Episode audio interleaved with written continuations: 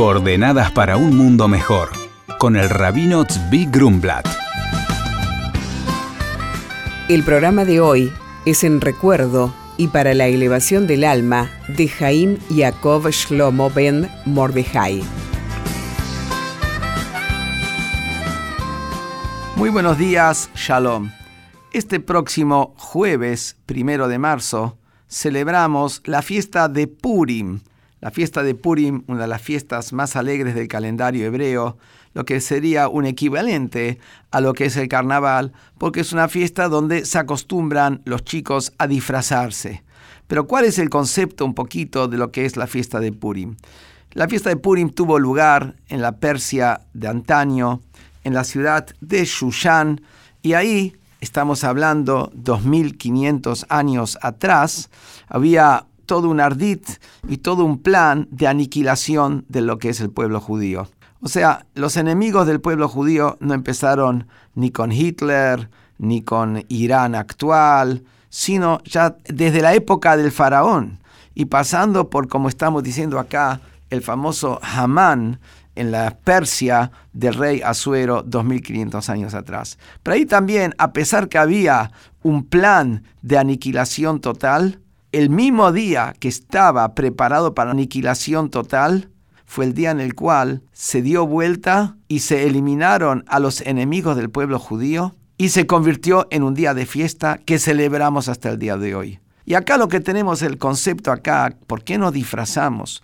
Nos disfrazamos porque el disfraz implica que a veces uno ve por afuera una cosa, pero por adentro es totalmente otra cosa. Es el concepto del disfraz. Acá también toda la historia de Purim nos muestra que había un rey que celebró durante 180 días la consolidación de su reino. Después de estando ya medio borracho, manda a traer a su esposa desnuda. Ella se niega a venir y es ahí que después por el consejo de sus ministros, la mata a la esposa, pasan los años, un judío, Mordejai, le salva la vida al rey, pasan los años, el rey busca una esposa, toma justamente una mujer judía como su esposa sin saber que era mujer judía, y cuando viene todo este ardid de destruir al pueblo judío, es a través de todos estos protagonistas a lo largo de la historia, la reina Esther, Mordejai, que había sido el, eh, el consejero del rey que le salvó la vida,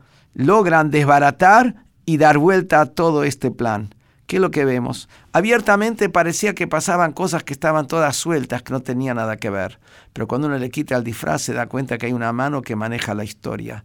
Hay una mano que maneja la historia. Uno tiene que saber que hay una mano de Dios que está detrás de todo. Y eso es lo que celebramos en Purim. Esa mano de Dios que está detrás de todo, detrás de todas las cosas que pasan en el mundo. Pero también detrás de lo que es el cuidado del pueblo judío. A pesar de todos aquellos que por diferentes motivos son enemigos del pueblo judío está la mano de Dios que cuida y que protege. ¿Y cómo lo celebramos? Lo celebramos escuchando la lectura de la Megilá, del rollo de Esther, a la noche del miércoles durante el día jueves. Lo celebramos con un banquete festivo. Lo celebramos mandando amigos comidas y bebidas listas para consumir y también dándole a los pobres. Así que esperemos que este Purim, que nos muestra lo que detrás de la historia esta mano de Dios, nos traiga bendición a todos para encaminar la mano de Dios hacia un mundo pacífico, un mundo sin odio, un mundo de comprensión, un mundo de Mashiach. Muy buenos días. Hola Rabino. ¿Son kosher las imitaciones de cangrejo, jamón o cheeseburger? El rabino responde, como regla general, incluso si la Torá prohíbe cierto alimento, está permitido comer alimentos kosher que hayan sido aromatizados artificialmente para que tengan ese sabor.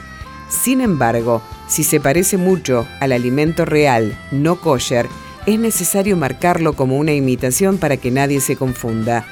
También es importante aclarar al que te ve comiéndolo que el alimento es kosher. Por consultas al rabino pueden escribirnos a coordenadas.jabad.org.ar. Coordenadas para un mundo mejor con el rabino Zvi Grumblat. Shalom y Shabu Tov.